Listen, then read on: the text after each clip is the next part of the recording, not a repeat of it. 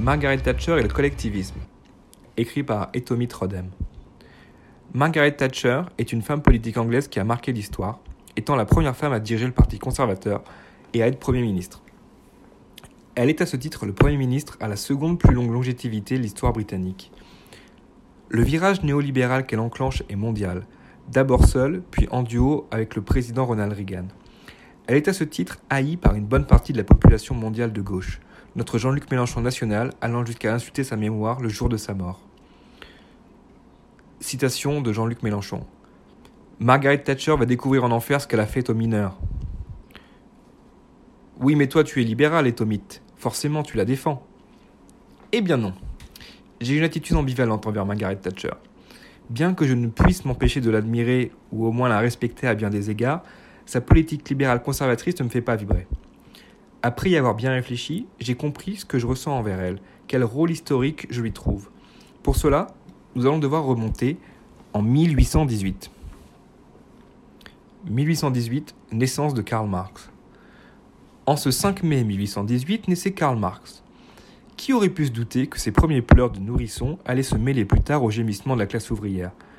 Contrairement à l'amalgame répandu, Marx n'a pas inventé le communisme il a inventé le marxisme ou socialisme scientifique.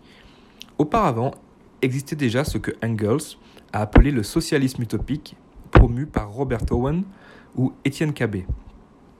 Ce socialisme romantique a une histoire riche qu'on pourrait même faire remonter aux frères Gracchus et passer par Thomas More et aboutir à Proudhon. Engels décrit dans Socialisme utopique et Socialisme scientifique la différence entre les deux. Citation de Engels. Certes, le socialisme antérieur critiquait le mode de production capitaliste existant et ses conséquences, mais il ne pouvait pas l'expliquer, ni par conséquent en venir à bout. Il ne pouvait que le rejeter purement et simplement comme mauvais. Plus il s'emportait avec violence contre l'exploitation de la classe ouvrière, qui en est inséparable, moins il était en mesure d'indiquer avec netteté en quoi consiste cette exploitation et quelle en est la source. Or, le problème était, d'une part, de représenter ce mode de production capitaliste dans sa connexion historique et sa nécessité pour une période déterminée de l'histoire, avec par conséquent la nécessité de sa chute, d'autre part, de mettre à nu aussi son caractère interne encore caché. Fin de citation. Nous pouvons donc synthétiser leur différence dans le fait que le socialisme utopique vise un avenir construit philosophiquement, alors que le socialisme scientifique part du constat matériel pour construire un système cohérent qui identifie les problèmes et erreurs du système en place, pour le faire tomber et en construire un nouveau. Avançons désormais dans le temps, en 1871. 1871, principe d'économie. Non, en effet, nous n'allons pas parler de la guerre civile en France publiée par Marx cette année-là. Nous allons quitter le côté obscur pour retrouver la lumière.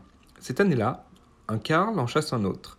Menger publie un énorme pavé dans la mare, Principe d'économie politique.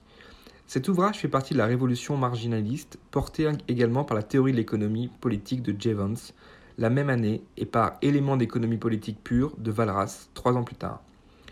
Les néoclassiques remplacent les classiques, Marx compris. Particulièrement, les économistes de l'école autrichienne peuvent être opposés aux libéraux classiques et même aux autres néoclassiques. Les Autrichiens changent la nature même de la discipline économique, déclenchant la méthode de Streit, la querelle des méthodes. Alors que les historicistes allemands, mais tous les autres courants économiques d'alors, marxistes compris, prétextaient l'inexistence de lois générales en économie et que l'économie était purement descriptive, l'analyse de l'évolution historique des faits économiques sous une optique holiste avec une continuation philosophique chez Marx, Menger déclare que les lois générales existent bel et bien. Il adopte donc une méthode a priori. Les phénomènes fondamentaux de l'action nous sont directement accessibles, nous sommes des humains, mais l'expérimentation est impossible du fait du nombre trop élevé de variables. C'est cette imprévisibilité qui rend le raisonnement mathématique inapplicable, bien que la multitude des facteurs répondent à des lois générales. On en arrive ainsi à un réalisme abstrait. Les caractéristiques des êtres humains réels et leurs actions sont prises séparément, construction abstraite, mais réalistes car ces caractéristiques sont effectivement présentes chez les humains réels, ce qui oppose cette école aux hypothèses de l'homo economicus de la théorie néoclassique. Citation de Ludwig von Mises. L'économie traite des actions réelles d'hommes réels. Ces théorèmes ne se réfèrent ni à des hommes parfaits ou idéaux, ni au fantôme mythique de l'homme économique, Homo economicus, ni à la notion statistique de l'homme moyen. Ludwig von Mises, L'action humaine, 1949. Fin de citation. Nous voyons donc ici qu'au XIXe siècle, le libéralisme subit la même mutation que le socialisme. Alors que des versions très philosophiques et idéalistes prévalaient, de Smith à Walras, le premier par une conception idéaliste de l'homme, le second par le mirage des mathématiques, les Autrichiens repartent de la bonne base pour déduire leur modèle. Poursuivons notre remontée du temps et faisons un arrêt en 1917. 1917, Vladimir Ilitch Ulyanov. Marx a beaucoup écrit, mais sur le capitalisme. Il est resté flou sur le reste, c'est-à-dire sur la mise en place du communisme et son fonctionnement ultime. Quelqu'un d'autre s'est chargé du sale boulot pour lui. Lénine. Ses apports importants sont la conception du parti comme fer de lance de la révolution, des professionnels de la révolution, et la dictature du prolétariat. Avec la révolution de février 1917, il va retourner en Russie, aidé par l'Allemagne, et va arriver au pouvoir lors de la révolution d'octobre 1917 et la prise du palais d'hiver. Une fois aux manettes, il aura la tâche difficile de créer le communisme réel. Dans le contexte de la guerre civile, le communisme de guerre est mis en place par lui et Trotsky. L'Assemblée constituante est dissoute dès sa première séance. L'armée rouge est créée. Plus question d'élire ses officiers, la conscription est instaurée. Ainsi que la Tchéka et des tribunaux spéciaux. Loin du communisme annoncé, le communisme de guerre répond cependant aux nécessités d'une époque et d'un contexte, guerre civile et intervention internationale. La survie de la Russie soviétique et la proclamation de l'URSS leur donnera par ailleurs raison. Avec l'établissement du régime, il faut donc revoir l'organisation. Le constat fait alors mal. Nous ne sommes pas assez civilisés pour pouvoir passer directement au socialisme, encore que nous en ayons les prémices politiques. Lénine. La NPE, Nouvelle Politique Économique, est instaurée en 1921. Ce repli stratégique du socialisme doit être transitoire et remplit ses objectifs tout en posant des problèmes. Les secteurs libéralisés se redressent puis croissent bien plus vite que les secteurs planifiés. L'effet ciseau, dira Trotsky. Les correctifs apportés ne feront que rendre la situation totalement instable et la NPE sera abolie en 1928 par Staline, qui transforme l'URSS en bureaucratie centralisée, ce qui restera la plus grande expérimentation du socialisme à ce jour. La mutation du socialisme d'utopie à scientifique a été suivie par une tentative de mise en pratique. Côté libéralisme, la version classique avait pour précédent historique les débuts des États-Unis. Cependant, cet exemple est absolument exceptionnel fondation ex nihilo d'une nation suivant des principes historiquement avancés. Et il manquait un exemple de révolution libérale au sens économique. La construction du capitalisme au XIXe siècle ne peut être pris comme exemple, ayant été une œuvre des circonstances plus que des idées. La véritable révolution commence en 1979. 1979, Margaret Illich Thatcheranova. Il n'est en réalité pas question ici de comparer Thatcher et Lénine. Lénine était un véritable idéologue, là où Thatcher était une politique. Elle est une enfant de la classe moyenne britannique, fille d'une couturière et d'un petit épicier. Ses idées vont se forger par son expérience de la vie. Elle va aider à faire fonctionner l'épicerie familiale, ce qui donnera avec son éducation très conservatrice et religieuse une véritable éthique protestante. Elle était méthodiste. Elle sera une élève brillante et travailleuse et bénéficiera de bourses au mérite pour poursuivre des études de chimie. Dès l'université, elle rejoint une association conservatrice, l'Oxford University Conservative Association, et sera la troisième femme à la présider. Elle dénote. Son origine sociale est très inférieure à celle de ses compères, pourtant bien plus progressiste qu'elle. Malgré le double handicap d'être une femme et d'être d'un milieu modeste, elle s'impose dans le milieu conservateur et devient la plus jeune candidate des élections de 1951. En plus de son travail, elle commence des études de droit en 1950 durant les soirées et les week-ends. Elle se marie à un homme plus aisé qu'elle, Dennis Thatcher, qui lui donnera des jumeaux et lui permettra de se consacrer plus sérieusement à la politique. Elle est enfin élue en 1959 à la Chambre des communes, où elle restera jusqu'en 1992. Dans cet univers hostile, même au sein de son camp, elle s'imposera par le travail et la rigueur. Elle devient secrétaire d'État à l'éducation et aux sciences de 1970 à 1974. De plus en plus en décalage avec l'exercice du pouvoir de son camp, elle prend les rênes du Parti conservateur en 1975 à la surprise générale. Le Royaume-Uni pré-Thatcher. Comme en France, l'après-seconde guerre mondiale voit un consensus social-démocrate balayer la politique traditionnelle. le keynésianisme est triomphant et une économie mixte émerge avec de grandes nationalisations et l'instauration du National Health Service, système de santé du Royaume-Uni.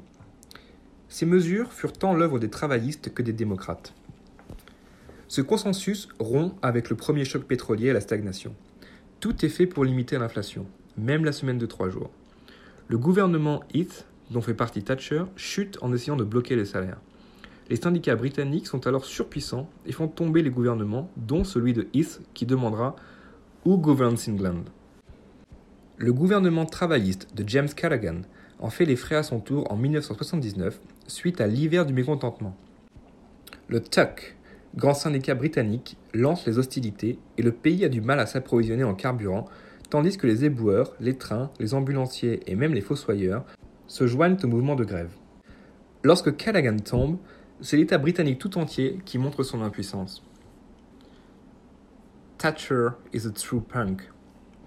Les Britanniques n'en peuvent plus d'être pris en otage par les syndicats et se tournent vers la révolutionnaire Thatcher pour leur salut. Elle gagne en 1979 par 43,9% des voix contre 36,9% pour les travaillistes. Elle devient la première femme à diriger un gouvernement d'un pays européen. Sa politique sera simple, réduire l'État par l'État. En effet, elle va faire renaître l'autorité du gouvernement britannique tel un phénix en faisant feu de tout bois. Elle va d'abord briser les syndicats en se préparant à une nouvelle grève d'hiver où les syndicats avaient la capacité de priver la population britannique de chauffage en accumulant patiemment les réserves nécessaires pour faire face. Les Britanniques seront détruits par loi. Fin de l'interdiction de recruter des travailleurs non syndiqués, fin des grèves de solidarité, etc. Et la force. La répression de la grève des mineurs de 1984-1985 fut très violente l'État va privatiser de nombreuses entreprises publiques, parfois à un prix inférieur au marché, pour garantir un profit aux actionnaires, tout en favorisant l'actionnariat populaire. Les impôts directs baissèrent, mais les impôts indirects augmentèrent fortement. Citation de Margaret Thatcher. Un homme a le droit de travailler comme il veut, de dépenser ce qu'il gagne, de posséder sa propriété, d'avoir l'État pour serviteur et non pour maître. Ce sont là les héritages britanniques. Ils sont l'essentiel d'une économie libre et de cette liberté dépendent toutes les autres. Margaret Thatcher. Fin de citation. Cela était-il conforme à l'idée de départ? Était-ce du vrai libéralisme, pour paraphraser nos amis communistes? Le pillage classique des biens de l'État par l'oligarchie est un invariable des arrivées néolibérales au pouvoir, notre Française des Jeux nationaux étant le dernier exemple en date, ainsi qu'une captation de fait des richesses par les castes supérieures, due à la hausse des taxes et aux baisses d'impôts. L'État a été enfin renforcé comme jamais, certes sur les secteurs régaliens, mais au service d'une minorité contre la majorité. Que faire alors?